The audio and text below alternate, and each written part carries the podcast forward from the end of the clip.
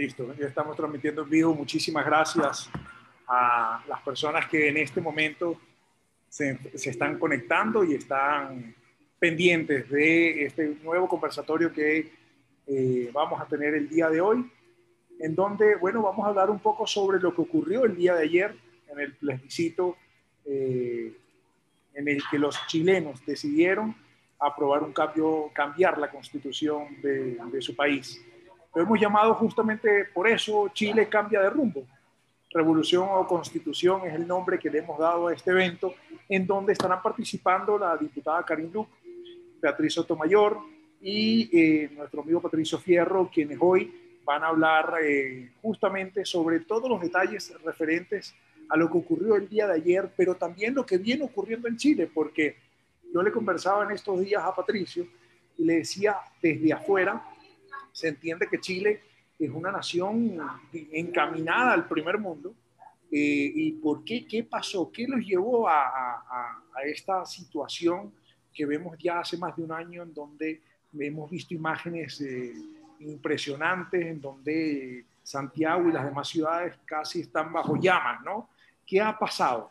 ¿Qué ha ocurrido? ¿Por qué, por qué Chile llegó a esto, a esta situación? Llegó a, no, pero antes voy a permitir que, eh, por favor, eh, se presenten, nos digan quiénes son cada uno de ustedes y eh, nos den un pequeño mensajito de lo que vieron el día de ayer, por favor. Si quieren, empecemos con, con la diputada Karin Luc. Por las ramas, bueno. claro. A ver, yo soy diputada Karin Luc, este es mi primer periodo electo, yo soy diputada por eh, el Distrito 11, que acá son cinco comunas, y represento, y fui electa y soy militante de Renovación Nacional, que es un partido de centro-derecha eh, que se llama Renovación. Eh, yo soy relacionadora pública de, de, profesión, pero antes había ejercido eh, como jefe de gabinete del diputado Cristian Monker, que hoy día es ministro de, eh, ha sido de vivienda y ahora está de, de ahora está de Sexpress, digamos, Secretaría General de la Presidencia. Y durante el primer periodo del presidente Piñera trabajé los cuatro años en ese, el gobierno y ahí salí electa consejera regional, que es otro cargo, digamos, que se va a nivel de, de regiones y ahí tuve siete años, y ahí renuncié para ser candidata a diputada por renovación en este distrito. Y ahí, en, en, la Cámara, digamos, estoy en la Comisión de Gobierno Interior, Nacionalidad. Estaba en la Comisión de Mujeres, que se creó hace poco, pero me cambié a vivienda. Y estuve también en, Medio Ambiente. Aparte, pertenezco a, a la Comisión de Ética, pero ética es un tema, una comisión netamente interna que se ve el buen comportamiento, rige el comportamiento entre los mismos diputados. Muy bien, muchísimas gracias, diputada Beatriz eh, Sotomayor. Muchas gracias por estar. Yo, lo mío es bastante menos impresionante. Bueno, yo me considero una feminista liberal. Eh, estoy involucrada en política como divulgadora de ideas liberales a través de mi medio, que es Liberty News, eh, donde todos los días tengo un programa de conversación sobre ideas liberales, temas país, etcétera, etcétera. Y bueno, y soy redactora en jefe de Liberty News. Entonces, digamos, yo hablo, converso y veo política todo el día y trato de influir, eh, de influir con mis ideas. Y, esto, y la verdad estoy demasiado agradecida de estar acá. Tremenda oportunidad. Muchas gracias. Muchísimas gracias. Eh, bien, Patricio, ¿cómo estás? Un gran amigo, además. Eh, bueno, en mi caso, yo llegué a esto totalmente por otro camino. Eh, la, la, mayoría de la gente que yo conozco del área comunica, de la comunicación política eh, estudió periodismo, sé yo, ciencias políticas, carreras de, carreras, digamos, eh, de ciencias sociales o de letras o qué sé yo. Eh, en mi caso particular, yo llegué desde la ingeniería. soy ingeniero, tengo un posgrado en comunicación estratégica y otro en simulación de, simulación de sistemas complejos. Y eh, hace cinco años, seis años que me dedico al tema de la consultoría en, en, campañas electorales. Hemos tenido algunos éxitos muy interesantes. Y me metí a esto, bueno, básicamente porque tenía la inquietud, la inquietud, digamos, de poder eh, hacer una diferencia, sobre todo en aspectos que para uno, como ingeniero, como ajeno, digamos, al, al mundo de la política, eh, se, se, veía, se veía necesario. Eh, también muchas gracias, David, por, por la invitación eh, diputada Luc, gusto verla nuevamente, y Beatriz, un gusto conocerte también. Así que esperemos que esto sea interesante y entretenido para todos los espectadores. Bien, muchísimas gracias. Vamos a empezar con el mismo orden y aquí sí, yo les voy a dar total palabra y, libertad. Por la primera pregunta que les hacía, ¿qué pasó? ¿Qué ocurrió para que la sociedad chilena saliera a las calles o es un grupo reducido de personas quienes salieron a la calle, aunque pareciera, eh, la, imagen que se tiene es que este apoyo masivo a la aprobación para eh, cambiar la constitución este, pareciera un respaldo a esas manifestaciones violentas que, que se dieron en, en Chile y que se han visto desde hace más de un año. ¿Qué ocurrió? ¿Qué pasó cuando en Latinoamérica todo el mundo veía que Chile estaba llevando un proceso democrático, de prosperidad, de, de además encaminarse al primer mundo, ¿no? siendo casi un modelo a seguir por todos los países en Latinoamérica. ¿Qué ocurrió? Karin Luke, igual del mismo orden. Ya, a ver, yo creo que esto, eh, todo partió, yo creo que las grandes movilizaciones o las manifestaciones partió primero con el 8M, que yo creo que fue ahí eh, una gran como abrir los ojos para muchos sobre el tema de eh, las mujeres. Necesitamos la igualdad de las mujeres y de repente algunos abusos que se producían eh, en, en, diferentes ámbitos, con, en el ámbito, digamos, a las mujeres en general. Y de ahí se crearon, bueno, se hizo una agenda mujer y se empezó a trabajar. Es más, se creó la, Cámara de Diputados por primera vez la, la, Comisión Permanente de Mujeres, que se venía trabajando, pero ahí se le puso más hincapié. Pero eh, después llegó el 18 de octubre, que ahí fue cuando ya se vio afuera y en todas las imágenes que casi se incendiaba, se, eh, 14 estaciones de metro que quemaron, eh, gente, yo creo que, a ver, todo partido se decía por un alza en el metro, por 30 pesos una alza el metro. Yo creo que iba más allá de eso. Yo creo que eso fue como la gota que rebasó el vaso porque veníamos con una serie de actitudes, eh, tanto de tanto la gente política, empresarial, que la gente se aburrió de los abusos. Ejemplo era el tenía, que teníamos cuando, eh, por, eh, por financiamiento irregular de, la, de, las campañas políticas, unos empresarios que donaban plata, al final su sanción fue clases de ética. Entonces al final uno dice, me están, se están riendo en la cara. Acabamos de ir hace poco a otra persona que había, había ido no sé cuántos miles millones de dólares en impuestos y al final su sanción es mínima. Entonces la gente se aburrió y fue al final el cúmulo de cosas que se aburrió de los abusos, se aburrió de esta gran brecha que existe en muchas partes en la sociedad chilena, eh, se aburrió de que eh, la, como la clase política que venía era como eterna, eh, siguiera con los mismos discursos, siguiera preocupándose solamente como de una elite y no se trabajara más hacia, digamos, eliminar estas brechas, que se fuera más ideológico. Y eh, desgraciadamente se cayó en la violencia. Yo creo que ahí fue cuando eh, hubo un quiebre, porque hay una marcha que fueron más casi, casi dos millones de personas, un millón y tanto, que fue la Plaza Italia. Que, con, yo conozco mucha gente que es de derecha, izquierda, de todos los lados del espectro político que fue a esa marcha, porque sentía que realmente eh, existía una brecha gigante, tanto en pensiones, en salud, y por mucho que uno de repente, eh, uno le dijera a las personas, o hasta el día de hoy, todo lo que la gente nos ha pedido, eh, tanto en salud, en seguridad, en pensiones, son los proyectos de ley que están parados por ABC por temas políticos. Ejemplo, la reforma de pensiones que se ve para que la gente reciba mejores pensiones está desde enero de este año parado porque el presidente de la Comisión del Senado es una persona del P, de Letelier, eh, Letelier, que es del PS, y él no lo quiere poner en tabla nomás. Entonces al final, eh, y la gente al final nos dice, oye, no se pueden demorar tanto. Y fue un cúmulo de cosas que al final hicieron que eh, pasara esto. Eh, yo creo que además se aprovechó esta brecha por un grupo violentista. Eh, yo creo que también hay que decirlo, se, se piensa que también, o sea, y se han expulsado, digamos, extranjeros precisamente que también venían a hacer violencia a Chile y organizadamente con algunos partidos políticos que no condenan la violencia, que tenemos otro, otra arista, como tener el Partido Comunista y un parte del Frente Amplio, que han sido incapaces de, condenar la violencia, porque una cosa es decirlo, pero la otra cosa es realmente hacer, tomar actitudes para hacerlo. Eh, porque ellos ni siquiera querían que un proyecto de ley que se hizo que, la, que, subirle las penas a la gente que hiciera barricadas, o que acá existía una cosa que hacía una barricada y si es que uno no bailaba, no te dejaban pasar, que al final jugaban con la dignidad de las personas. Eh, y un proyecto de ley que se, o sea, ya es ley, pero hubo un sector de la izquierda que lo, no lo aprobó Entonces ahí le estábamos dando unas señales hacia afuera también, desde el ámbito político a las personas, casi que la violencia era eh, permitida. Yo creo que ahí también hubo una falencia, y hay que decirlo, y también una falencia parte del gobierno de no poner mano dura el día uno, eh, no permitir este tipo de actitudes cuando se, se queman 14 estaciones de metro, se quemaron las estaciones de metro donde vive la gente más vulnerable de Chile, o sea, de, de la región metropolitana, donde eh, el metro era el símbolo de la mayor equidad social que existe en la sociedad.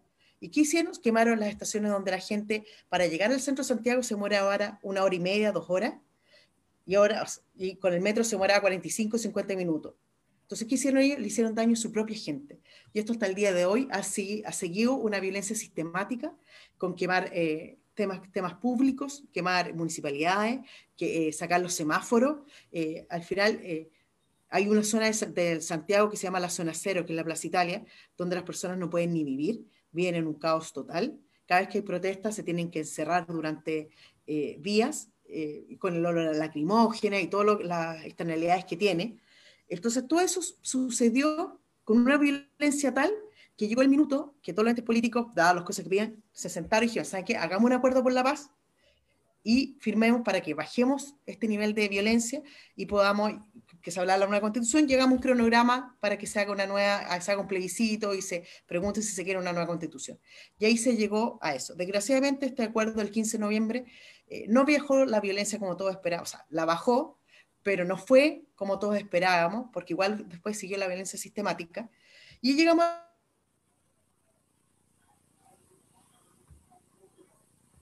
al plebiscito que fue ayer, donde el rechazo,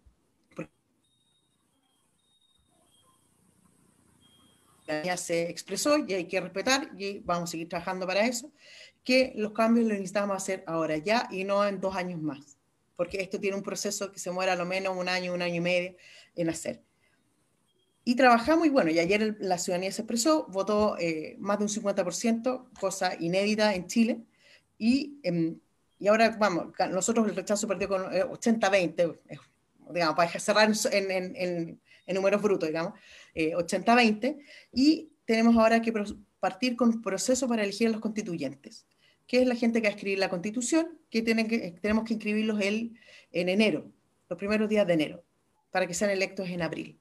Entonces, ya partimos con un proceso ya electoral nuevamente y todos esperamos que este proceso, eh, dado la, digamos, el gran número de personas que querían la prueba, más allá que yo conozco, que fue al final de todos los espectros políticos, no solamente de uno, que se pensaba casi que iba a ser izquierda, no, yo conozco de todos los espectros políticos que, habrán, eh, que votaron a aprobar, por eso que nadie se lo ha podido atribuir tampoco. Yo creo que es, es una ganancia de la ciudadanía, eh, pero también hay que encauzarla. Yo creo que tampoco, tampoco le podemos mentir, porque este proceso también, eh, la gente dice que vaya la señora Juanita o la señora dirigente de una comuna, pero se van a elegir igual que los parlamentarios, el mismo sistema. yo me inscrito son cinco comunas. La comuna más chica se llama Loanechea. Si yo tengo un, dirigente excelente en esa comuna, ojalá pudiera ir, pero la probabilidad que salga es muy baja, porque tiene que hacer campaña en las otras cuatro. ¿Ya? Entonces también yo creo que eh, tenemos el problema en Chile que ojalá no juguemos con las expectativas de las personas y ellos piensen que eh, se les va a solucionar la vida. Esto va a ser un proceso largo, eh, lento, pero estamos, digamos, yo creo que todos para que esto funcione bien y lleguemos a buen puerto cuando se haga el plebiscito salida y ellos puedan trabajar. Ellos tienen un año para hacer la constitución y para poderlas escribir.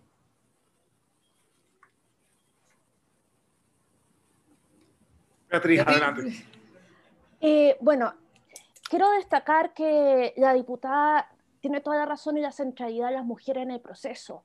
Digamos, eh, yo quiero partir diciendo, yo condeno el estallido social, yo no participé, y pero tengo que decir que las feministas tuvieron mucha centralidad. Yo estuve, pero no participé, fui testigo de que quienes se saltaron, eh, digamos, al metro, esa como evasión masiva que hubo antes de los ataques, fueron las estudiantes. Y que bueno, y esto, eh, digamos, Chile siempre tiende a reflejar cosas que pasan en el mundo. Es de, eh, dentro de la cuarta ola feminista, que es un feminismo populista que nació del Me después de 2008 y que en ese sentido también uno puede mirar lo que pasó en la primavera árabe, especialmente en Egipto, eh, para, eh, digamos, tomar, para, guiarse. Ahora, y precisamente porque yo, eh, digamos, viví de cerca de Egipto porque tenía amigas que estaban ahí, porque yo trabajaba en el feminismo internacional. Eh, la idea, esto de la constitución se trata, no es, eh, se trata de discutir qué es lo político, qué es lo susceptible de ser discutido colectivamente. Ahora, la constitución le queda, le queda muy chico a esa expectativa. por otro lado, quiero decir que, digamos, que, también eh, esto es una cosa de expectativas. Estaba preparándome para esto, revisando el informe del PNUD de 2015, que son tiempos de polarización, y que decía que, eh, digamos, que separaba a la población chilena en cuatro, en cuatro partes. Y la parte con mayor malestar era la menos politizada. Al contrario, eran los que estaban mejor, los que estaban más politizados, porque tenían la esperanza de estar aún mejor. Entonces, esto, acá no estoy negando a la gente que ya ha pasado mal, que está, ya, eh, que, que, está y que tiene razones para resentir el sistema, pero esto es una crisis de expectativas. De, eh, esto nace desde la esperanza y, desde, y quizás de las expectativas frustradas, esta rabia increíble. Entonces, eh, es una cosa que, que, que, es hija de sus tiempos, y que eh, a mí lo que me preocupa sobre todo la violencia es la violencia antisistema, la cual hemos visto bastante, de que, eh, digamos, hay gente que rechaza, que fue a votar rechazo, gente que fue a votar apruebo, pero esta gente que es partidaria de solucionar nuestros problemas por la vía institucional. Digamos, y hacer una nueva constitución es la vía institucional y rechazarla y reformar es vía institucional también los que quieren quedarse afuera, los que llaman al no me voto, al yo no voto, me organizo, quieren desarmar esto, quieren crear un vacío de poder y quieren, digamos, llenarlo ellos. Eh, quieren desarmar la institucionalidad, que es básicamente lo que pasó en, Egipto y ahí, de nuevo, por eso yo pienso mucho en Egipto, porque en Egipto las mujeres fueron, eh, fueron las primeras, fueron increíbles protagonistas, pero eh, estas mujeres partieron de un país que tenía, digamos, el código napoleónico, que ninguna maravilla para las mujeres, y terminaron con la charia. Y, eh, y en ese sentido, lo que viene ahora hay que tener mucho cuidado y lo principal es defender la institucionalidad. Y la institucionalidad de Chile no, eh, no es perfecta, pero es algo que vale la pena defender y perfeccionar porque es muy buena. Y yo me la, yo me la juego por la institucionalidad. Así que ese es mi diagnóstico. A, ver, mira. Eh, bueno, vamos a enfocar primero, como se estuvo, en, las causas, en los antecedentes. Después vamos a ver, qué sé yo, todo el tema, de, de las consecuencias los efectos que esto va a tener a futuro. Eh, de partida, cualquier proceso histórico nunca es monocausal siempre existen múltiples causas, algunas que son actuales, coyunturales, otras que son históricas, que se arrastran durante años. Bueno, no, no fue la excepción, digamos, este, esta, este estallido social y su consecuente, digamos, eh, consecuencia, que fue el plebiscito. Si bien es cierto, yo preferiría no llamarlo estallido social, de la misma forma que cuando, bueno, cuando uno tiene un accidente, por ejemplo, y uno choca que un, con otro vehículo, eh, llama a la aseguradora. La aseguradora te habla de una colisión, no te habla de un accidente. Dice, bueno, es un detalle, es una, cosa semántica, pero no es lo mismo. Cuando tú hablas de accidente, nadie es responsable, algo que pasó nomás. En cambio, cuando tú hablas de una colisión, sí, hay responsabilidades. Lo mismo sucede con el estallido. El estallido da la sensación, da la noción de algo espontáneo, que surgió de la nada, que probablemente, claro, era algo que estaba de alguna forma oculto, contenido, y en algún momento fue imposible, digamos, seguirlo conteniendo. Eh, una detonación, por otro lado, requiere premeditación, requiere planificación, requiere eh, financiamiento, por supuesto. Una detonación es como cuando tú detonas una mina o detonas, qué sé yo, para construir un puente o para derrumbar un edificio. Existe un objetivo y hay un plan. Eh, Respecto a los, a los, factores coyunturales, efectivamente, el año pasado eh, veníamos saliendo de una situación bastante crítica y caótica a nivel social, a nivel económico. Eh, tenemos que pensar que durante casi, bueno, los últimos 30 años eh, se hizo un tremendo esfuerzo de todos los gobiernos de izquierda y de derecha por combatir la pobreza y eso logró reducirla de un 40 a un 8%. Eh, por supuesto, eso mejoró digamos, la calidad de vida de muchas personas. Aún, por supuesto, que, existía gente con problemas y eso, bueno, es inevitable. En todos los países siempre van a haber gente que, que tiene problemas con mayor o menor grado y estábamos, como se llama, muy cerca, muy cerca, como se digo, de, de, atacar ese 8% que, que, nos estaba quedando y que, por supuesto, eh, son condiciones de miseria, son condiciones, digamos, de, de, insalubridad, de falta de atención, de servicios públicos, en fin. resulta que el año anterior, o el año, mejor dicho, el gobierno anterior, tomó una decisión, una decisión que no queda del todo clara, pero que de todas formas es cuestionable y que tuvo que ver con aceptar la llegada de inmigrantes. Algunos se preguntarán, ah, van a atacar, van a culpar a los inmigrantes de todo esto. No, no, no. Los inmigrantes no fueron culpables del, estallido ni de nada, pero sí produjeron un efecto, un efecto dominó. En primer lugar, esta gente que llegó, cerca de un millón, un millón y medio de personas, eh, gente con baja preparación, con baja calificación, eh, algunos, por supuesto, ingenieros, algunos que sido abogados, profesionales, pero en su gran mayoría gente con poca o ninguna eh, capacitación profesional y entran al mercado chileno y por un lado entran en forma irregular, es decir, el ingreso tampoco no fue mediante los, los canales regulares, fue, digamos, así un poco a escondidas, mediante vuelos nocturnos y todo esto se manejó de una forma muy, muy extraña. Pero bueno, se metió un millón y medio de personas a Chile. Ahora, Chile es un país pequeñito. Chile tenemos 16, 17 millones hace un par de años atrás. Tú le metes un millón y medio, es el 10% de la población más o menos. Entonces tú de un día para otro o de un gobierno para otro tienes un 10% de pobreza y de cesantía que no tenías. Y de repente está ahí. Y tienes que lidiar con eso. Y, por supuesto, bueno, eh, cuando se, detectaban inmigrantes metidos en, actos delictuales, eran obviamente deportados, pero la gran mayoría de la gente que llegó, llegó a trabajar, llegó a buscar trabajo. El problema es que como llegó en forma irregular, no tenía papeles, no tenía los certificados, su única opción era realizar trabajos que eran muy mal pagados. Por lo tanto, al ser tan mal pagados, por un lado, no lograban salir de la pobreza, seguían estando en el mismo nivel, apenas les alcanzaba para vivir el día, el día a día. Y por otro lado, fueron generando también como efecto dominó una cesantía local de gente que antes desarrollaba ese trabajo por un sueldo, eh, digamos, eh, legal, sobre el mínimo, pero que el empresario o el, o el, micro o el pyme, al, tener una persona extranjera que le hacía lo mismo por, por 100 lucas o por 200 lucas, obviamente tomó la decisión económica más conveniente y eso generó cerca de 200 o 300 mil cesantes chilenos. Entonces, en un solo gobierno aumentamos en un 10% la pobreza, la cesantía, y al mismo tiempo generamos cesantía local. Y de repente viene el cambio de gobierno y llega el gobierno de Piñera y resulta que, claro, ya no, no era la misma situación que teníamos hace 5, 10 o 15 años. Teníamos un retroceso en términos, digamos, de índices muy fuerte. Y por supuesto, toda la gente que votó por Piñera esperaba tiempos mejores, esperaba mejor calidad de vida, esperaba empleos. Y resulta que tenemos esta, esta avalancha, este dominó, ¿cierto?, de pobreza, se sentía que se viene encima. Y que por supuesto eh, trató de manejar con las herramientas que había.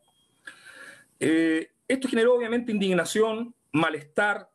Eh, es increíble, pero bueno, yo por mi trabajo me toca lidiar con diferentes tipos de, de, personas y resulta que la gente que más se oponía a los inmigrantes estaba justamente en los extremos.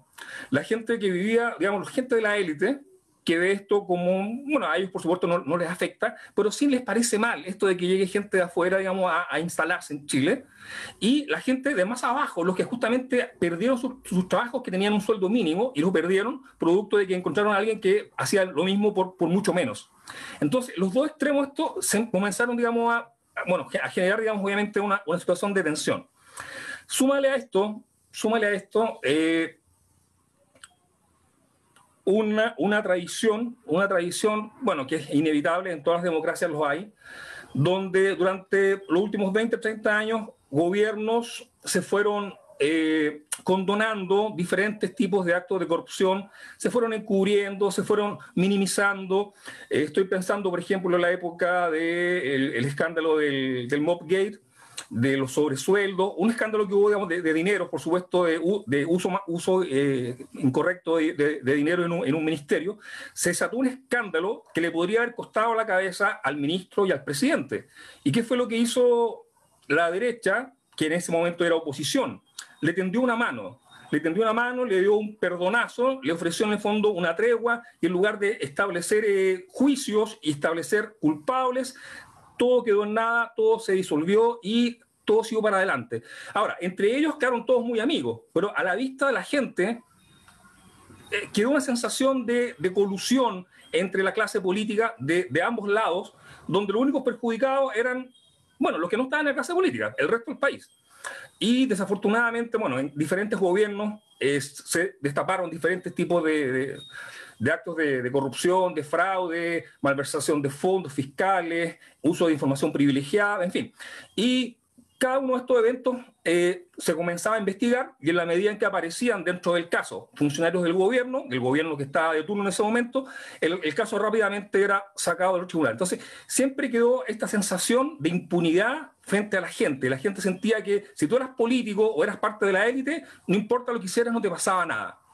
Ahora, esta es una situación que ocurre en todos los países, en algunos más, en otros menos, por cierto. Hay algunos que son más corruptos, otros son menos corruptos. Y de alguna manera los, países logran lidiar con esto, logran salir adelante con esto. El punto es que un detonante, un detonante que los otros países obviamente no experimentaron y que Chile sí. Y ese detonante fue, y por eso le llamamos una detonación social y no un estallido, lo que ocurrió la noche del viernes 18 de octubre. Eh, tal como lo mencionaron antes mis, mis colegas, eh, ese día se quemaron en forma prácticamente simultánea 14 estaciones de metros, se incendiaron tres edificios corporativos, hubo quema de vehículos eh, locomoción colectiva, que ha sido de los buses que circulan por la ciudad, eh, y bueno, ese fue, ese fue el, inicio.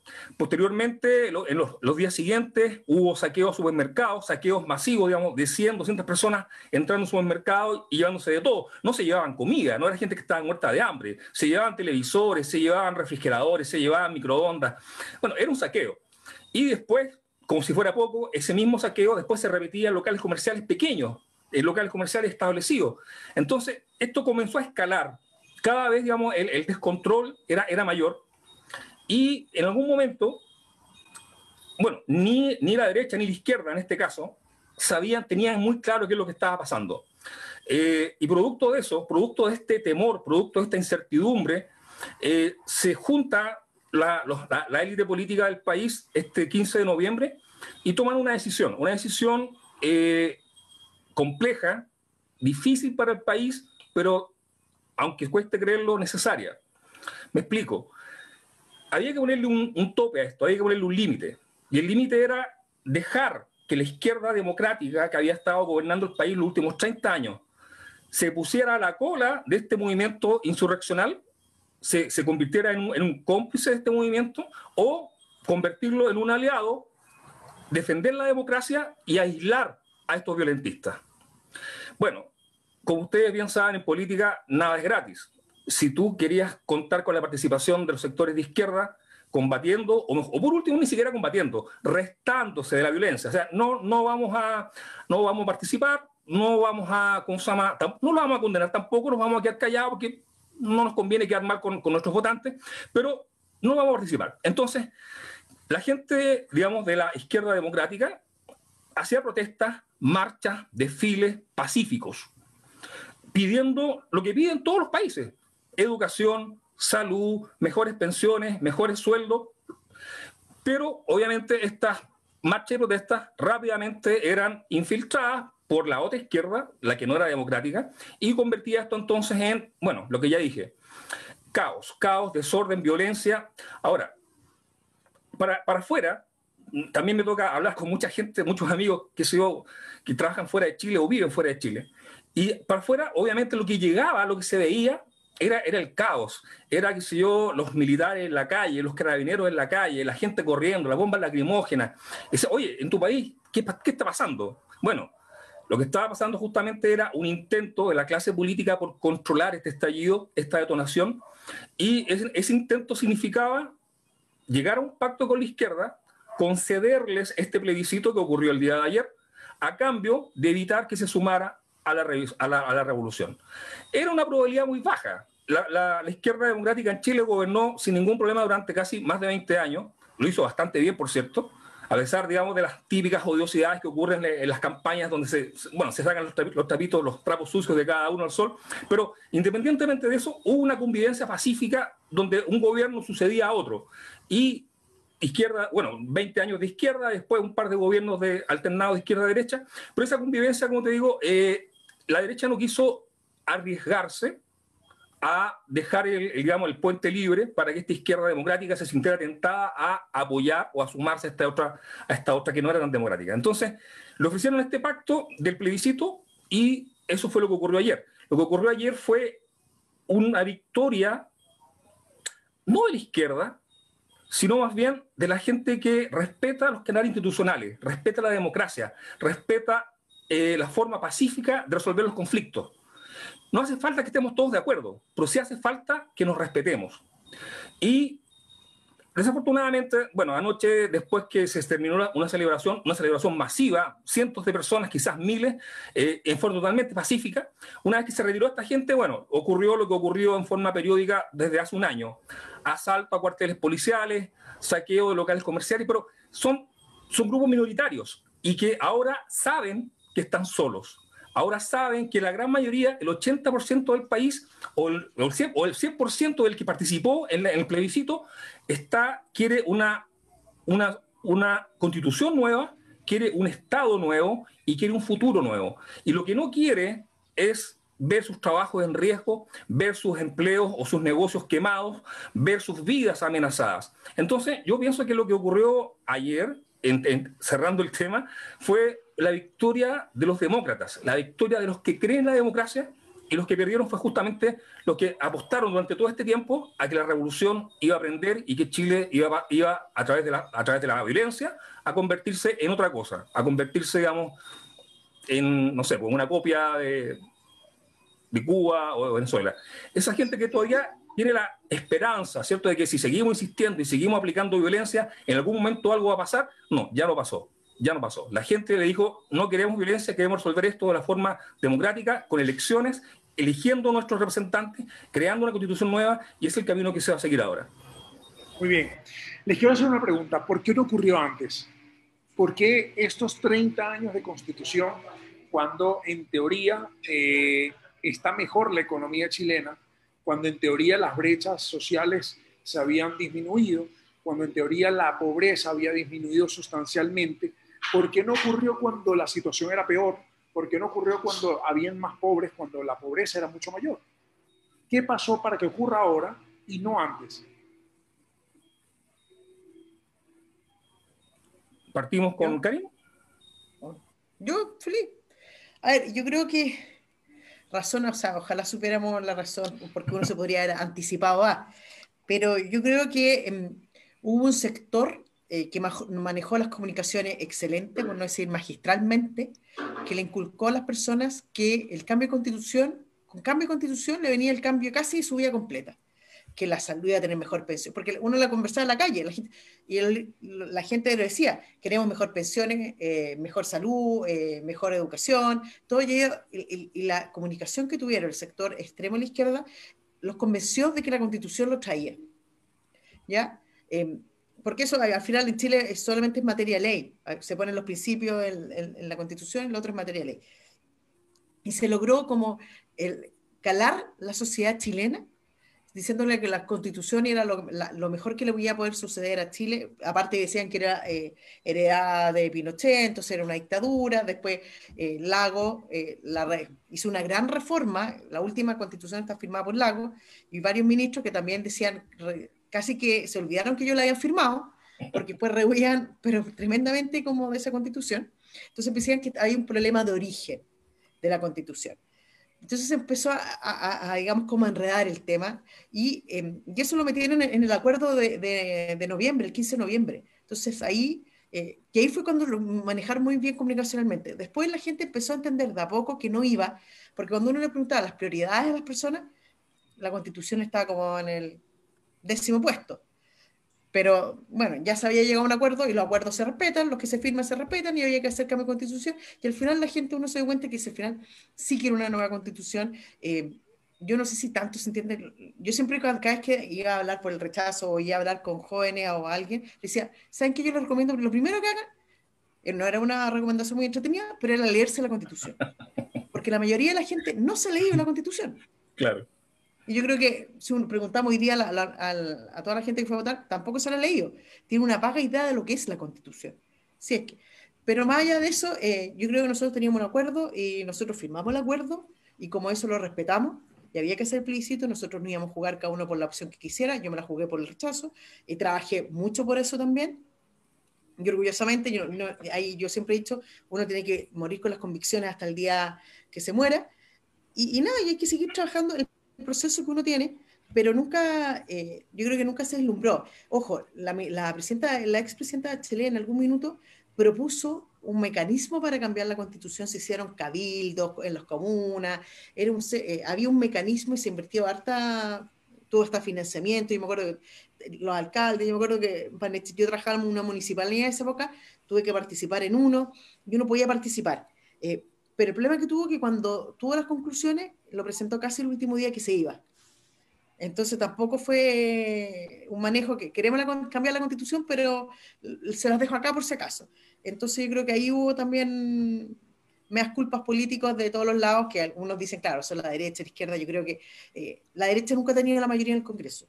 Desde que se volvió a la dictadura, nunca hemos tenido eh, la eh, mayoría obviamente para algunas modificaciones se necesitan los votos de todos los lados y hay que llegar a consenso.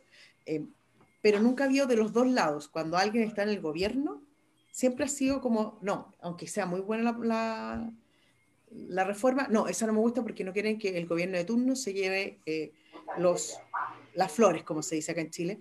Eh, un, un, ejemplo muy claro es el tema de reforma de pensiones, que reforma de pensiones, la que está actualmente, se tomó mucho de la de, la comisión, de una comisión que venía, que se hizo la presidenta Bachelet. La mayoría de las reformas son de ellas. Son que ahora la, entonces hay una serie de temas como políticos que nadie quiere que el gobierno de turno se lleve las flores en el minuto. Pero se viene ocupando hace mucho tiempo, porque al final era un discurso político que tenía un, sector de la izquierda que siempre le echaba toda la culpa a la constitución, que tenía la reforma y cada vez que había campaña presidencial había un grupo que decía, no, su compromiso de campaña era hacer la constitución. Y la expresidenta de Chile había trabajado harto y se trabajó en una modificación, pero tampoco llegó a puerto al final. Y ahora ya, ya estamos, había un proceso que había que hacer, se hizo un compromiso y los compromisos, como dije, siempre se van a cumplir cuando uno lo firma y hay que seguir con el proceso hasta que se termine. Ojo, acuérdense que eh, este, este proceso termina con una constitución, va a un plebiscito nuevamente, que es de votación obligatoria. Este fue, eh, se votaba eh, voluntario, es obligatoria y si llegara a rechazar, sigue rigiendo la actual. No, no, no, porque realmente hay, gente, hay sectores que han dicho, no, es que nos quedamos sin constitución, no. La constitución sigue vigente hasta que no exista otra que haya sido votada por la gente y haya sido aprobada. Beatriz.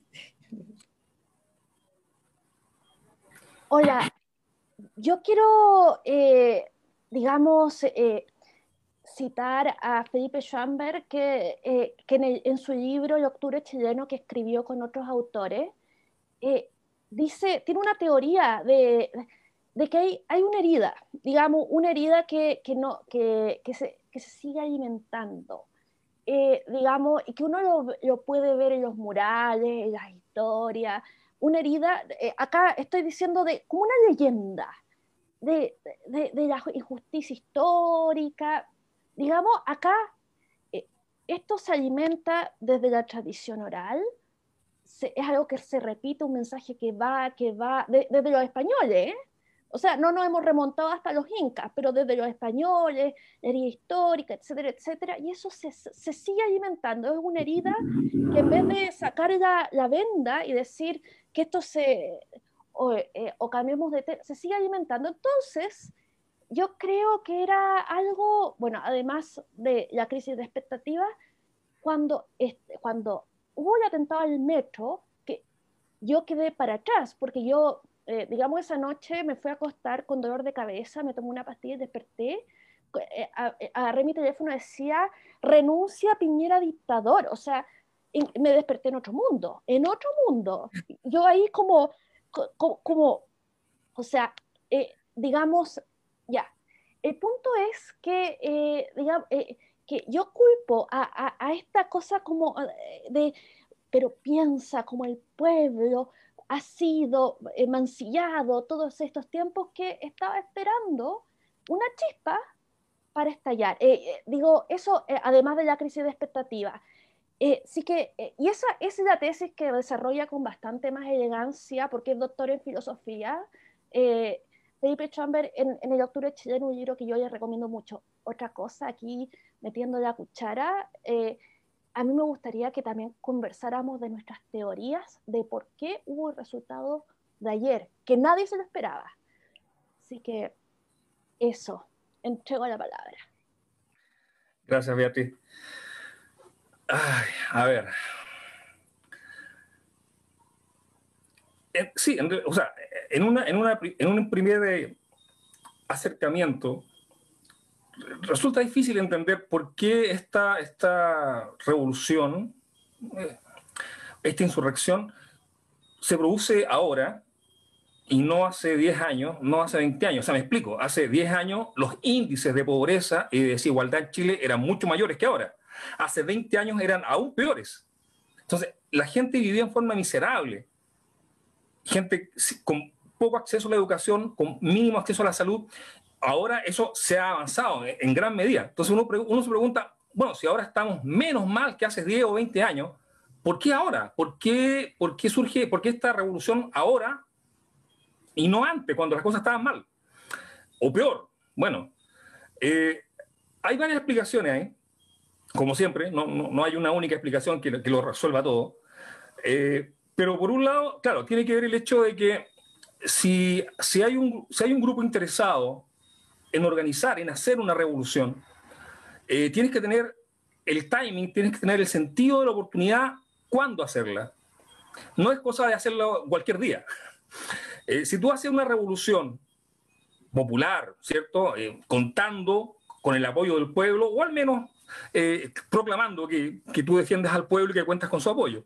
Si tú haces una revolución de ese tipo, de partida, no, no, es, no, es, buena idea hacerlo en un gobierno de izquierda. O sea, eh, le está, por un lado le estás quitando cierto piso al gobierno y por otro lado ese, ese mismo piso eh, tú necesitas que la izquierda democrática valide y apoye tu, tu movimiento, se sume de alguna manera, o en, el, mejor de los casos que, que se quede calladita y te deja hacer el trabajo tranquila. Entonces, tienes que hacer una revolución cuando el que está arriba tú lo puedes caricaturizar como un demonio, como un tirano. Bueno, de hecho, eh, la mayoría de, los, de las de las pancartas, de los carteles, no solamente decían muera Piñera, decían muera el tirano. Entonces, o muera el dictador. O sea, ¿de, qué dictador estamos hablando? O sea, si, si, fuera, si, esto fuera una dictadura, toda esa gente que está ahí, ¿cómo se llama?, enrolando carteles, al día siguiente aparece con un tiro en la nuca en un camino rural. Eh, si, está en una dictadura, tú no puedes salir en la prensa haciendo proclamas o llamando, ¿cómo se llama?, a la insurrección, o en los medios. Y sin embargo, eso ocurrió y ocurrió múltiples, en múltiples ocasiones gente que eh, llamaba, por, bueno, ese otro, el tema, el papel que jugaron los medios también es muy importante. Eh, tú te das cuenta entonces que eh, el momento adecuado para hacer una, una, insurrección de este tipo era cuando el que está arriba tú lo puedes presentar como el enemigo. Si tú quieres cohesionar, unir a tu, a tu sector, tienes que presentar a alguien que sea el enemigo. Ahora, si bien es cierto, claro, eh, durante la última elección eh, se produjo ese enfrentamiento, ¿cierto?, entre la campaña de Piñera y la campaña de Guille, que era el candidato centro izquierda. Los relatos que presentaban cada campaña eran totalmente distintos eh, incluía dentro de su programa el cambio de constitución y la gente no lo, no lo eligió. La gente no lo eligió. Y no lo eligió porque su relato tenía que ver con un Chile vulnerado, con un Chile violado por los poderes, de facto, eh, por los empresarios, por el imperialismo. Y la gente no compró ese discurso, dijo, no, eso no me representa. Eh, la, gran mayoría de la gente que vota es clase media. Hay una élite muy pequeña y hay una pobreza marginal también muy pequeña, pero la gente clase media no se compra ese rato. Dice, yo trabajo todos los días, me esfuerzo para conseguir mis cosas, para darle una buena educación a mis hijos, no ando rayando paredes, no ando quemando autos, lo que, ando, lo que hago es trabajar. Y con eso trato de resolver mis problemas. Resulta que si tú le presentas esta, esta propuesta, ¿cierto?, de que Chile es un país explotado, oprimido, vulnerado, dice, no, no, no yo con mi trabajo puedo conseguir las cosas. No necesito, ¿cierto?, que alguien me venga a defender. Lo que necesito en el fondo es que me dejen trabajar, que me den las oportunidades, que no me cierren las puertas, que no haya esto, estos, estas colusiones, estos apirutamientos entre los, entre los empresarios y los políticos. Y eso ocurre, desafortunadamente, en todos los países, no solamente en Chile. Entonces, en la medida en que tú le entregas a la población la convicción de que con su trabajo, con su, con su esfuerzo, con su mérito, pueden alcanzar lo que, lo que aspiran, no hay revolución. Y bueno, la gente no le compró ese, ese, relato al, sector de, Guille y eligió el, relato de Piñera. El relato de Piñera es, vienen tiempos mejores. O sea, usted ahora lo está haciendo bien, pero conmigo le va a ir mejor y va a poder entonces expandirse, crecer, darle lo mejor a sus hijos, a su familia. Y la gente votó por eso. La gente no votó por la derecha, ni por los fascistas, ni por los empresarios. La gente votó porque quería vivir mejor. Y era un proceso que ya venía encaminado, como dije antes, los últimos 30 años. No era algo, no era algo imposible, no era algo impensable, era totalmente algo lógico. El problema es que, claro, los primeros, los primeros dos años fueron años, los primeros dos años de gobierno de, de Piñera, fueron años prácticamente estancados, donde no se pudo avanzar prácticamente en nada. Y el estancamiento se produjo en gran medida, bueno, situaciones externas, el tema del, conflicto entre China y Estados Unidos, la baja de las importaciones, pero además problemas internos relacionados con que las cosas que se querían hacer no se podían hacer porque no se contaba con los votos para hacerlo. Siendo Chile un país presidencialista, tenemos un, poder muy fuerte acá en Chile que es el Congreso. Y el Congreso ha estado en forma histórica siempre en manos de la izquierda. De hecho, durante los 30 y tantos, o casi 20 y tantos años que gobernó la, izquierda en Chile, fue ejecutivo y legislativo y tenía todas digamos, las, las, herramientas necesarias para hacer digamos, los cambios que quisieran. Ahora, si los cambios no lo hicieron o los hicieron digamos, de una forma diferente, fue porque en ese momento consideraron que era lo mejor para ellos y desafortunadamente el que se convirtió, digamos, en, el chivo expiatorio de todo esto, le tocó a Piñera. No es que Piñera haya producido cesantía, ni hambre, ni pobreza, ni falta de educación, ni nada, pero no pudo cumplir la promesa que había hecho en campaña y se convirtió entonces, para muchos, en un fraude. Para la gente que quería hacer esta revolución, era un tirano, un dictador, algo totalmente, digamos, descabellado. Pero esta es la parte más terrible. Cuando ocurrió el 18 de octubre, cuando ocurrió esta, esta, esta, esta quema de, de, de, metros, edificios, vehículos, qué sé yo, y comenzó a haber ataques y, saqueos, qué sé yo, y la gente dice, bueno, ¿por qué el gobierno no hace nada? ¿Por qué no reacciona? Resulta que, claro, en general la gente es bastante tímida. Bueno, somos una especie, somos una especie cobarde. Si fuéramos todos valientes, no, no, no, no, le pondríamos monumento a los héroes. Somos una especie cobarde que siempre busca la calma y la paz y busca resolver las cosas de una forma lo más pacífica posible. El único que tiene el derecho legítimo para el uso de la violencia el gobierno. El gobierno no lo hizo. El gobierno no lo hizo. Entonces ahí cometió el primer error, no sé si, no sé si el peor, pero al menos el primero, porque ahí perdió el respaldo de la derecha más dura. La derecha que en el fondo no, es, no es mayoritaria, pero sí es importante en el sentido de que es la que está más ligada al, tema valórico, al tema, digamos, eh, religioso, al tema, digamos, de principios. Entonces, ese, al perder ese sustento, cuando la, la, población de derecha no sintió que el presidente estuviera respondiendo a ese ataque, o si respondía lo hacía de una forma muy suave o ineficaz, eh, entonces el presidente perdió ese sector y comenzó a ser tratado como un traidor por la derecha. Entonces, era un, era un tirano para, los de, para la izquierda radical, era un fraude para el sector de clase media y era un traidor para la derecha. Y eso explica por qué el presidente Piñera llegó a tener un índice de popularidad, si no me equivoco, cerca del 6-8%, algo por el estilo. O sea, bajó a una cifra, a un, a un dígito. Yo no, recuerdo, no recuerdo que ni siquiera Bachelet, con, con, todas las cosas que hizo, que produjo, produjo mucho malestar en el tema, con el tema tributario, con el tema laboral, no recuerdo que nunca haya llegado, digamos, a menos del 10%. Entonces, realmente fue una cifra que demostraba que gran parte del país no estaba conforme con lo que estaba ocurriendo, ni con, ni con el gobierno ni con el presidente. Ahora, no estoy diciendo que la solución haya sido sacar a los militares a la calle y matarlos a todos. Aunque mucha gente, sí, mucha gente esperaba que ocurriera algo parecido. Pero no, ya no están los tiempos para golpes de Estado, no están los tiempos para, eh, guerra civil, ni mucho menos. Y además que hemos, ya pasamos por esa experiencia y, y aunque los jóvenes solamente la ven en la tele o en los libros, no la, vivieron. Eh, la gente mayor que todavía, por suerte, eh, tenemos algún, grado de injerencia en lo que ocurre en el país, no nos interesa repetir, digamos, situaciones de ese tipo, no nos interesa cómo se va a volver a la confrontación, a la, violencia, al temor, a la incertidumbre. Y por lo mismo, eh, los únicos que de alguna manera engancharon, los únicos que, que se sumaron a esta a esta revolución, a esta insurrección, fueron justamente los estudiantes. Los estudiantes, bueno, los estudiantes en forma mayoritaria, y en forma no tan mayoritaria, hay algunos eh, barras, barras deportivas, que son barras, digamos, barras bravas, qué sé yo, con, con, gente con prontuario policial dentro de sus integrantes, y por supuesto también eh, bandas delictuales, bandas delictuales que aprovechaban todo este caos para saquear los locales y robarse todo lo que podían. No tenían nada que ver con las protestas, era cosa de robar nomás. Entonces hubo una, una sumatoria de fuerzas en contra del gobierno. La revolución, la gente de derecha que se sentía traicionada por él y no le daba su apoyo, eh, la incapacidad, ¿cómo se llama?, de frenar todo esto. Ahora, yo no sé si, si de haberlo hecho de una forma distinta habría producido un resultado mejor. Me, explico. Es terrible todo lo que pasó. Hubo gente que murió, hubo gente que murió tratando de defender su negocio. En, me recuerdo, si no, si no me equivoco, en Bascuñán, no, no en Bascuñán, en, en 10 de julio, una turba que entró a 10 de julio, bueno, 10 de julio acá en Santiago es una calle donde se venden repuestos automotrices, entonces tú tienes todo tipo de repuestos para los, para los vehículos. Entró una turba a saquear locales. Y hubo un señor que salió a defenderlo, defender su, su negocio, y lo apuñalaron. Y murió desangrado en la calle. ¿Y tú, ¿Y tú crees que alguien levantó una bandera? Oye, este señor fue, murió producto de la violencia en la calle. Nada, nada. Silencio en todos los medios, no apareció en ningún canal. Eh, bueno, gente que, le han saqueado sus negocios, que le han quemado sus negocios, gente como se llama también, bueno, sin, sin, hablar, digamos, de lo que ha ocurrido en la Araucanía. La, Araucanía en Chile es el equivalente a, eh, al, al, al, norte de España, digamos, a la zona de, de, de, de Euskadi.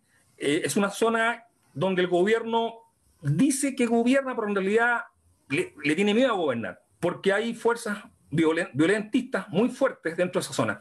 Entonces, en esa zona, en esa región del país, olvídate, hubo gente, y todavía hay, gente muerta, o sea, una semana atrás, un mes atrás, gente muerta, que eh, salen estas turbas, ¿cierto?, a hacer sus, sus quemas, que ellos queman, bueno, estas turbas queman en vehículos de, de fundos, maquinaria, queman buses, y eventualmente cuando alguien se opone, lo matan. Entonces, una vez al mes o una vez cada 15 días muere alguien producto de, estos, actos de violencia.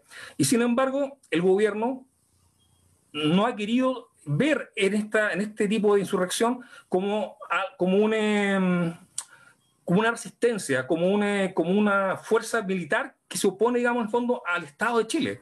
Y son fuerzas militares, porque hay fotografías de ellos, porque los tipos te sacan fotos y las publican en, la, en las redes, con metralletas y con todo tipo de de armamento de guerra. Entonces, dice, bueno, ¿por qué ¿Por qué esta, insurrección partió con Piñera y no partió con Bachelet, no partió con Lagos, no partió con, con Frey? Bueno, insisto, no era una buena idea hacer una revolución con un, con un presidente de centro izquierda, digamos, a cargo. Lo ideal para, para concitar, para aunar fuerzas, era hacerlo contra un presidente de derecha. Ahora, ¿por qué no se hizo en el primer gobierno de Piñera? Porque en el primer gobierno de Piñera le fue bien, le fue bien y la gente estaba contenta. Como la gente estaba contenta, no se quería sumar a esto, no había interés en sumarse. Pero en este segundo gobierno había descontento, había malestar, insatisfacción por las, las promesas no cumplidas. Y esto tú le sumas entonces lo que te mencioné al principio, tú le, le sumas el millón y medio de inmigrantes que que subieron los niveles de, cesantía, de pobreza, y que al mismo tiempo generó más cesantía dentro del país. Entonces la gente decía, bueno, votamos por tiempos mejores y esta cuestión no va, pues, no funciona. Entonces había un malestar generalizado contra el gobierno, y entonces dijeron, ok, ahora es cuando. Este es el presidente correcto y este es el gobierno correcto, y la revolución hay que hacerla ahora. Eh... Quisiera hacerles una pregunta a modo de tweet, es decir, muy corta, ya nos queda poco tiempo, quiero hacerle varias preguntas todavía, pero quisiera que fuera muy corta, muy concisa, como les digo, un tweet, es decir, pero un tweet de los viejos, de 140 caracteres. este, quisiera preguntarle lo siguiente, estábamos, me acaban de llegar unas encuestas, ¿no? Este, y me pareció interesante, y quisiera preguntarles, ¿qué creen ustedes que fue la razón por la cual la gente votó a prueba? Aunque no, me parece un poco, ¿no?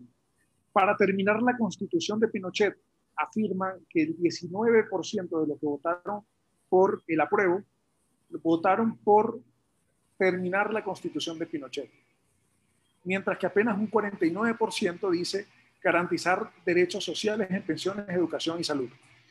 ¿No creen que se está jugando con las expectativas ciudadanas eh, en torno a que una constitución vaya a cambiar la situación económica, social y política del país? Karin. A ver, eh, yo lo dije hace poco, eh, se está jugando expresamente con la expectativa. La gente cree que el cambio de la constitución la va a arreglar casi que mañana el sueldo, las pensiones y toda su vida. Y no es así. Eh, la constitución crea principios y de acuerdo a eso las bajas son las leyes, las que están todas tramitándose en el Congreso. Y el mito de la constitución de Pinochet o de origen, yo creo que desde que la firmó Lago se haría terminado, pero a ellos no les convenía porque estaban en el gobierno. Entonces esperaba el gobierno Pinochet. Yo quería decir algo súper cortito de, sobre Patricio. El problema que tiene el gobierno del presidente Piñera la segunda vez es que primero, el primer gobierno, aparte que le fue muy bien, tenía pleno empleo.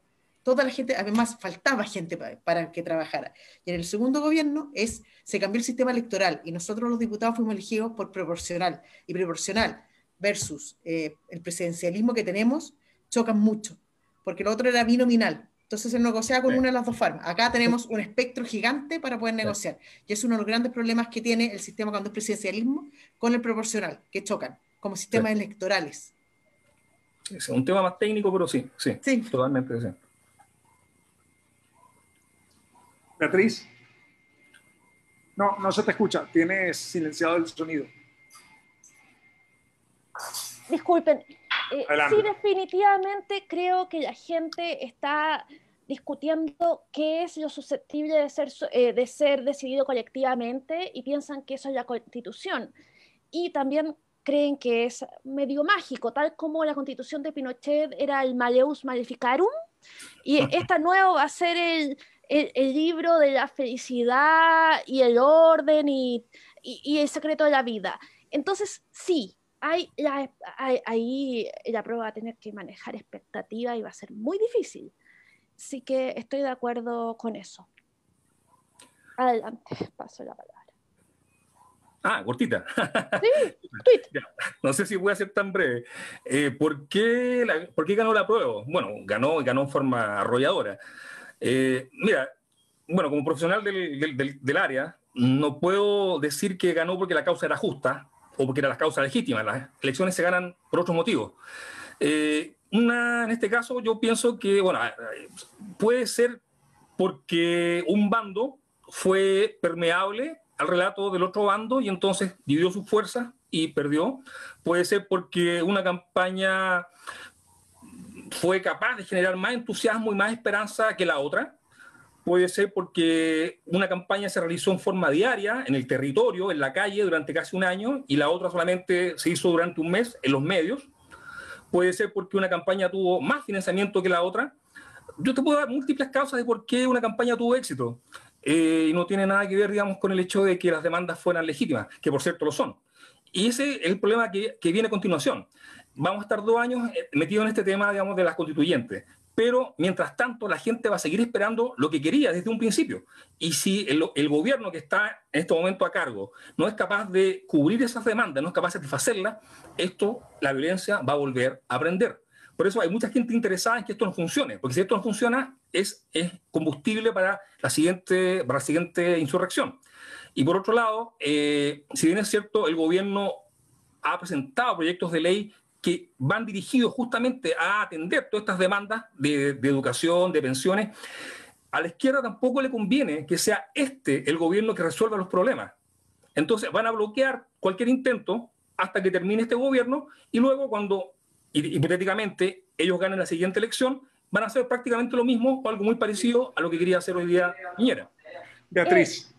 Eh, bueno, también creo que hay un error de la campaña de rechazo, crear una identidad demasiado radical, mientras que la prueba era, yo te prometo la felicidad y la dignidad, no, importa, no sé qué será eso, pero te prometo eso. Eh, resulta que eh, el rechazo partieron como la gente, habían eh, primero los liberales querían defender la constitución porque protege la propiedad privada y el comercio.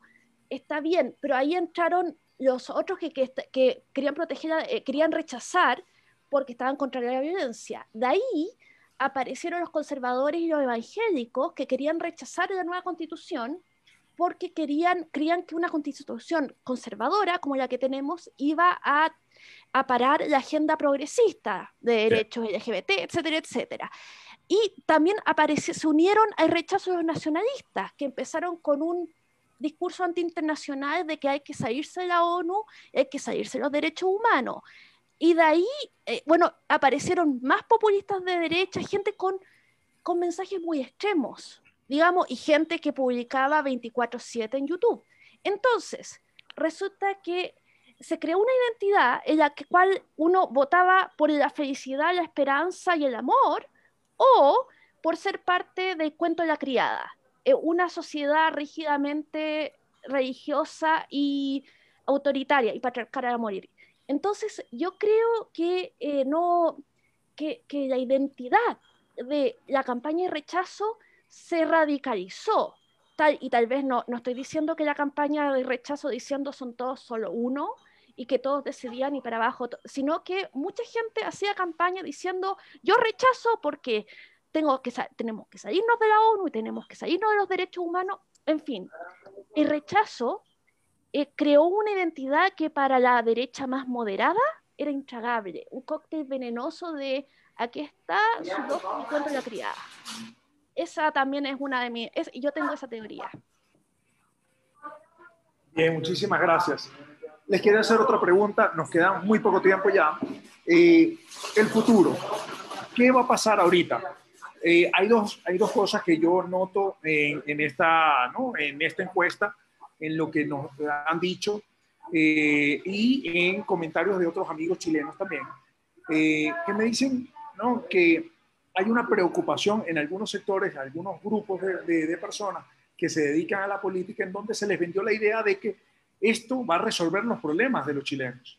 Y la verdad es que un cambio de constitución no va a resolver. Lo hemos visto históricamente en Latinoamérica, como han, eh, eh, hay países donde tienen más de 60 constituciones encima eh, y no ha cambiado su realidad. No es la constitución, o por lo menos, digamos, teóricamente, el cambio de constituciones no cambia el futuro de los países. Son otras cosas lo que cambia el futuro de los países. Pero la gente está diciendo que ha votado el apruebo justamente con la expectativa de que va a cambiar su situación. ¿Qué va a pasar en el Chile de los próximos dos años cuando no va a cambiar para nada la situación chilena?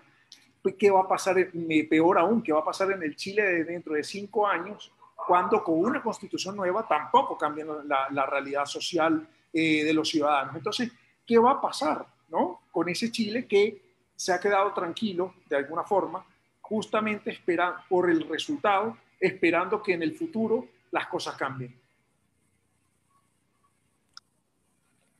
yo creo que ahí es lo que yo dije, estamos jugando con la expectativa de la gente, estamos jugando, em, porque como decía Patricio, eh, hay un sector que no quiere que este gobierno se lleve las flores.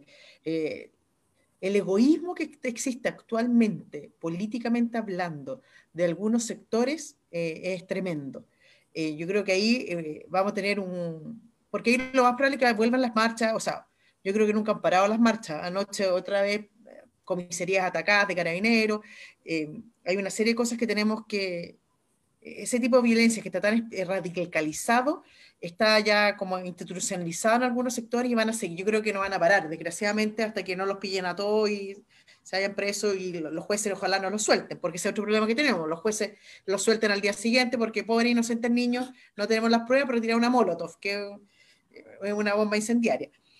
Pero yo creo que eh, es incierto. Si tú me dices, yo no lo sé, yo espero, espero eh, que no suceda, no suceda nada y seamos lo más civilizados y seamos, como ayer cumplimos, con, una civilidad extrema de todos los chilenos yendo a votar pacíficamente, sin problema, cumpliendo su deber cívico, eso mismo lo logremos en, esto, en estos meses.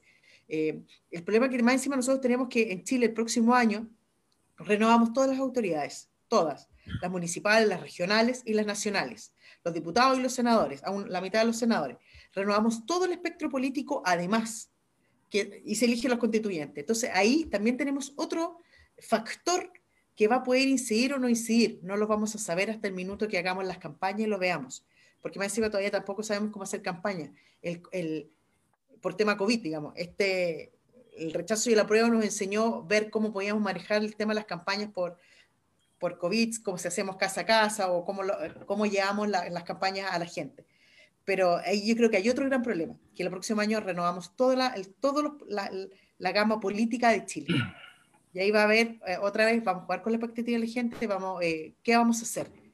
Y ahí va a haber otro, ojalá que no suceda el espectro social y sigamos civilizados y cumplamos los compromisos y no nos aprovechemos políticamente y mañosamente egoístamente de uno u otro problema que pueda suceder, porque fácil no va a ser. Ojo, tenemos problemas económicos a nivel mundial, está, el tema COVID, hay una serie de temas que tenemos hoy día eh, graves dentro de toda la, a nivel mundial y en Chile obviamente también, pero tenemos que trabajar para eso y para eso y para poder salir afuera tenemos que trabajar todos unidos. Y sin más encima, tenemos elecciones, desgraciadamente muchos proyectos ley o muchas decisiones que se toman, se toman con la calculadora en la mano a ver si en mi distrito o en la comuna que a mí me toca o donde yo esté, me beneficia o no me beneficia. Y eso es un tema transversal de derecha a izquierda. O sea, no podemos decir que un sector es más responsable que el otro, no, es totalmente transversal. Y el problema es que al ver elecciones nos vamos a ver también eh, involucrados desgraciadamente en esto, en ver cómo vamos a poder sacar el fondo, pero sin sacar con la calculadora en la mano pensando en la reelección cada uno de los que van a la reelección. Eh, ¿Voy yo? Sí. Miren, eh, o sea, eh, pucha, lo veo más negro todavía porque con, digamos, con la pandemia, la, la, cesantía y la pobreza están creciendo inmensamente y probablemente como somos un país relativamente próspero, vamos a tener más migración de gente que está muy desesperada porque alrededor nuestro, digamos, la pandemia no está llegando a todos. Ahora, todo importa de la, eh, la conducción política, eh, digamos, eh, de, de, que, y acá esto es, pucha, puro liderazgo, puro liderazgo, sentir que hacer sentir que la gente que es parte, que esto es suyo y que también con derechos y deberes mío y mío para protegerlo y para defenderlo. ahora, ¿cómo se logra eso? Bueno, puro liderazgo, pero también esa es la magia de liderazgo, ¿no? Eh, paso la, la, palabra ahora porque no tengo nada más que decir al respecto. Gracias, Beatriz. Eh, si tú me preguntas cómo veo yo el, el, futuro en este momento, yo lo veo con incertidumbre. Incertidumbre no, no del proceso político. O sea, yo confío plenamente en instituciones democráticas, confío en que las personas que sean electas para eh, formar las asambleas o, los, o, las convenciones constituyentes, como le llaman, eh, van a hacer su mejor esfuerzo por hacer un, un buen trabajo. Mi incertidumbre, mi inseguridad va por el, por el, lado justamente de los violentistas, que como tú bien dijiste, no se van a quedar tranquilos, van a seguir tratando, digamos, de sabotear este proceso eh, van a, obviamente, ellos son los más interesados en que las demandas sociales no se cumplan, ni este gobierno, ni ninguno, ni siquiera el, el, próximo, porque entonces eso les va a permitir a ellos, obviamente, demostrar que efectivamente la clase política no, no sirve. Y que la solución entonces va a ser la misma solución que ha ocurrido en todos los otros países de Latinoamérica, un, un caudillo populista que le ofrezca a la, a la gente, miren, ve, la clase política no sirve para nada, yo, yo arreglo todo. Entonces vamos a tener acá un, no sé, un, Hugo Chávez, un, un, algo, un Evo Morales, que va a ir a salvar al país de toda esta clase política. Ahora, eh, ese es, mi, ese es mi, mi, temor. Mi temor no es el proceso, no es las decisiones que se tomen dentro digamos, de, la, de las convenciones, ni siquiera es la, es la, calidad del trabajo que se haga, porque si bien es cierto, la gente que se va a elegir no son expertos en derecho constitucional, probablemente van a haber errores. Va a haber una constitución quizás mal redactada, no importa, pero va a ser el fruto de un esfuerzo conjunto. Y eso es la democracia. La democracia es dejar que todos se sientan parte del proceso. Cuando tú te sientes marginado, te, surge esta, esta, esta, esta, voluntad, ¿cierto?, de rebelarte. Si tú te sientes incluido y participas, entonces no tienes ningún motivo para, para oponerte. El punto es que la gente que, quiere la revolución justamente va a tratar de sabotear este proceso. Y, por supuesto, le va a echar la culpa al gobierno. Va a decir, no, el gobierno está saboteando esto porque quiere mantener sus privilegios y también, bueno, y, no solamente el gobierno, la clase política completa, de los dos lados. Entonces, eh, va a haber, ¿cómo se llama?, una campaña, por un lado, difamatoria y al mismo tiempo esta otra campaña violentista en las calles y mi temor es ese, mi temor es que no, no se cuente con los medios o con una estrategia, más, más que con los medios, los medios están, que no se cuente una estrategia para hacerle frente a esta amenaza. Eh, desafortunadamente no hemos tenido eh, una, una, buena experiencia con los servicios de seguridad en Chile. Una de las, una de las primeras víctimas del 18 de octubre fue el director de, creo que se llama la ANSI, no estoy seguro, Agencia Nacional de Seguridad, se supone que esta persona... Lani.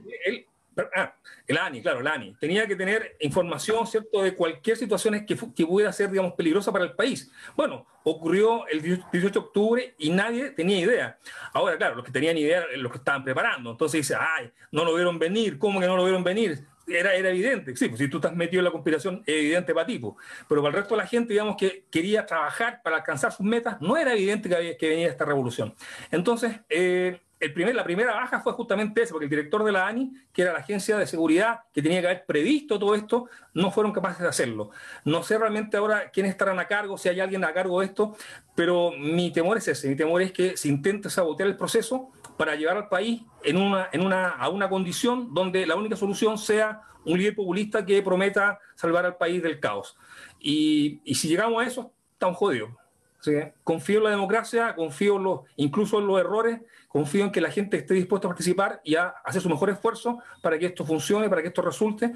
Y soy optimista, pero escéptico, con sospecha. No, no, no confío ciegamente que esto va a resultar bien. Tengo mis dudas y espero que esas dudas sean resueltas, digamos, por, eh, por el gobierno. Bueno, ellos son los, los encargados de, de, tomar decisiones. Uno solamente acá, aparte de comentar y criticar, no es mucho más lo que puede hacer. Estamos listos, David. Bien, muchas gracias, muchas gracias, Patricio. Bien, bueno, ya no nos quedan casi minutos. Algunos eh, de nuestros oyentes, eh, bueno, nos dejaron algunos mensajes y comentarios por allí, por el, eh, por el Facebook. Somos, quería todos pedir... pobres. Somos todos fachos pobres, parece. ¿Cómo, cómo? Acá en Chile se usa la expresión facho pobre para decir, digamos, a la gente que apoya las ideas que sido más, más conservadoras o, menos progresistas en realidad. Entonces somos todos fachos pobres, ¿sí? El comentario ahí. Bueno, así es. Entonces, este, quería decirles, quería pedirles por favor que antes de cerrar pudieran eh, darnos un mensaje, el, mensaje de cierre que consideren en función de lo que ustedes creen que puede pasar, qué mensaje le darían a la población chilena eh, sobre, bueno, lo que viene, ¿no? A raíz de este plebiscito.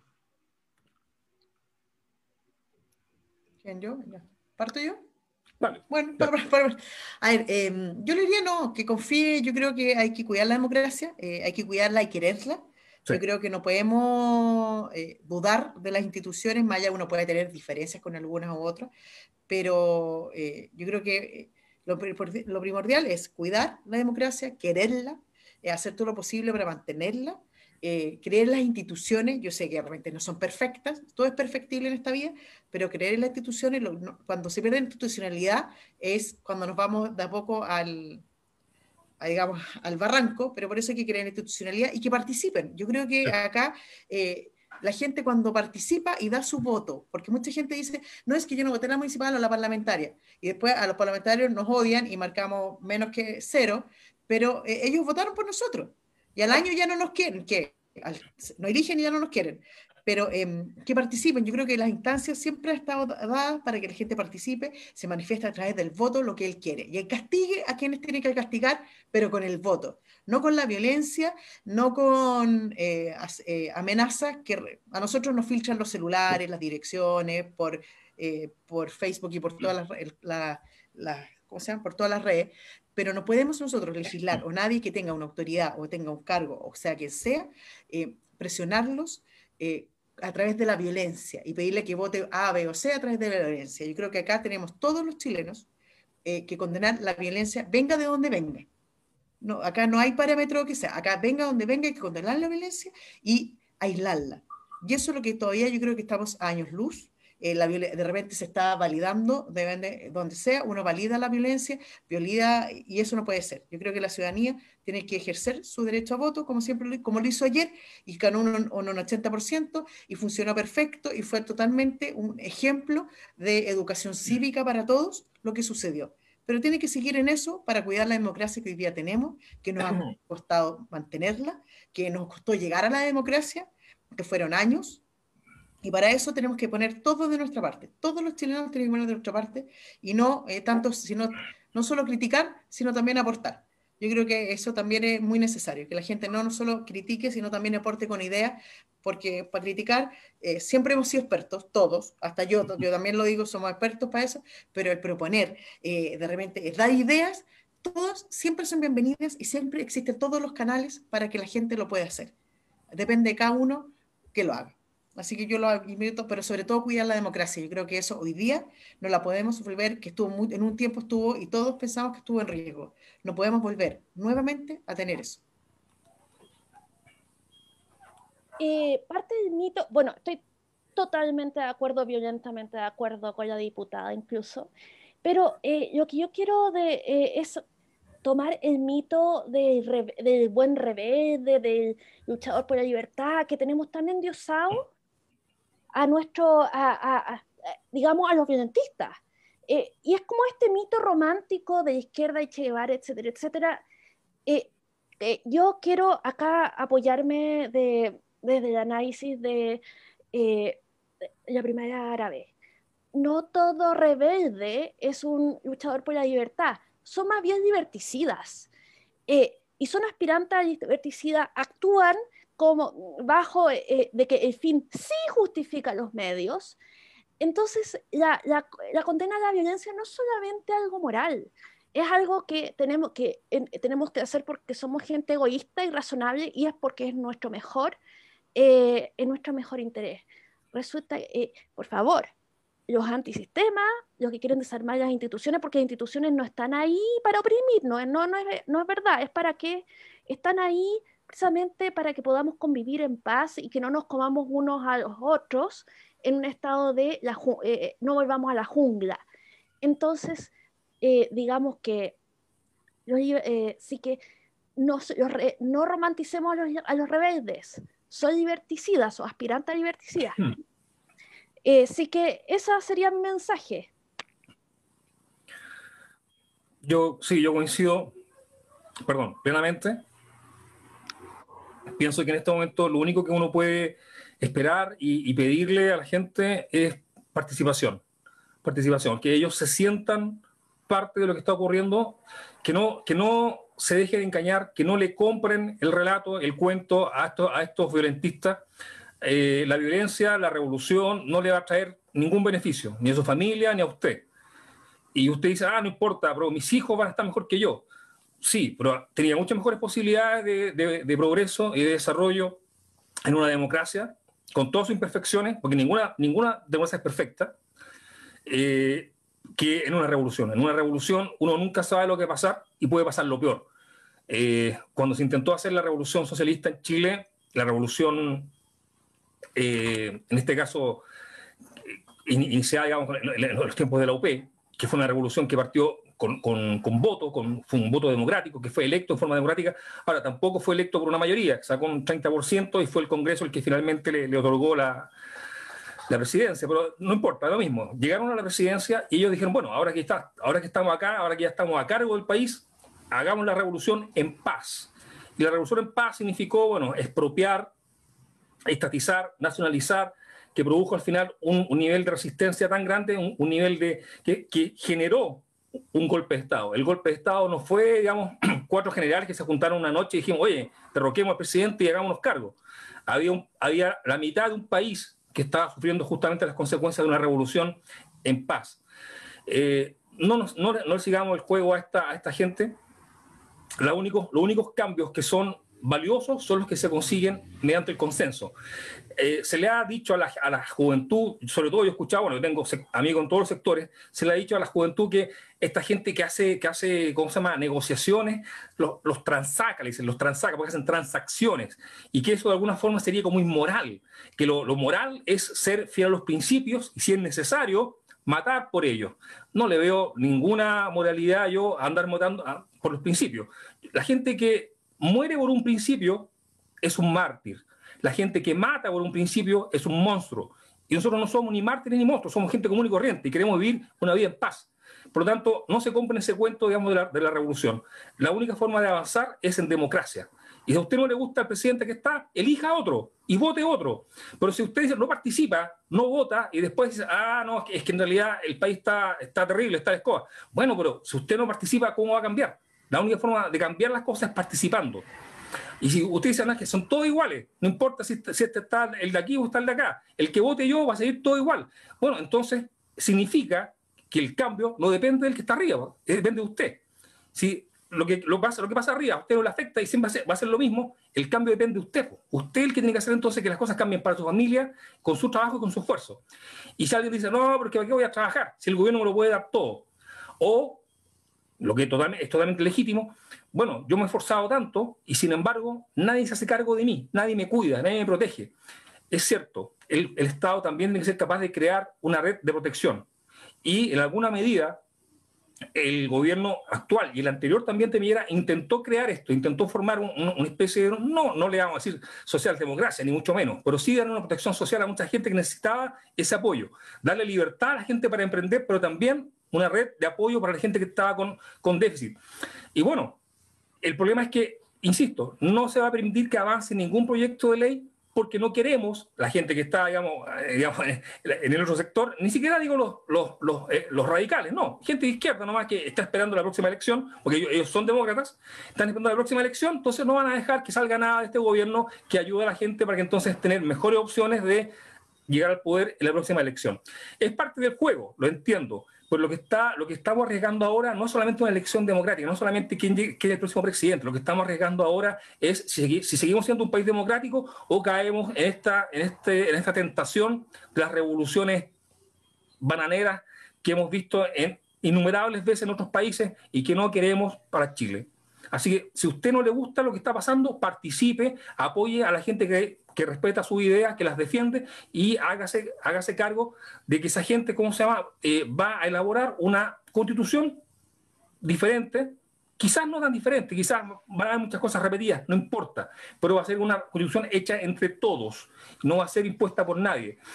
De hecho, yo creo que el único o el principal beneficio de que se haya eh, votado en contra, digamos, rechazado la Constitución, es que una vez que esto salga de la mesa, una vez que ya la Constitución desaparezca, no va a haber otra excusa para seguirse oponiendo a los cambios. no, pero es que esto no se puede hacer porque esto viene de parte de la, Constitución de Pinochet.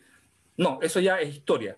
Ahora todos los actores políticos y los civiles tenemos que hacernos cargo del país que queremos construir. Participación, participación, participación. Bien, muchísimas gracias, Karin, Beatriz, Patricio, por la participación el día de hoy. Yo solo les quiero, eh, quiero, quiero cerrar con, una, un pequeño, una pequeña reflexión en torno a lo que he visto ahorita con las encuestas que llegaron. La antipolítica está creciendo mucho en Chile. Eh, el, ataque a, a, la política y a los partidos políticos se va a hacer mucho más fuerte cuando los ciudadanos entiendan y vean que las respuestas a sus problemas no estaban tampoco en la Constitución. Eh, eh, y esto va a terminar siendo un caldo de cultivo que pudiera llevar a una ingobernabilidad mucho más importante de lo que ya se ha vivido, parecido quizá en principio más a lo que ocurre en Perú, en donde eh, no hay instituciones que sean medianamente aceptadas por la población, y este, esa antipolítica pudiera llevar también a situaciones parecidas a lo que ha vivido Ecuador, Venezuela, eh, Nicaragua, México, Argentina, o sea, eh, Brasil, hay muchos países, Bolivia, muchos países que han caído en esa, en esa ola este, ¿no? de, de, revolución que al final, bueno, no, no a todos, no se puede decir que todos han sido iguales, pero no a todos les ha traído prosperidad. Les hago de nuevo muchas gracias a los tres por la participación el día de hoy. A quienes nos vieron, muchas gracias por escucharnos y nos vemos pronto para seguir conversando sobre eh, lo que ocurre en la América Latina. Muchísimas gracias, amigos. Muchas gracias. Muchas gracias. Gracias, nos vemos.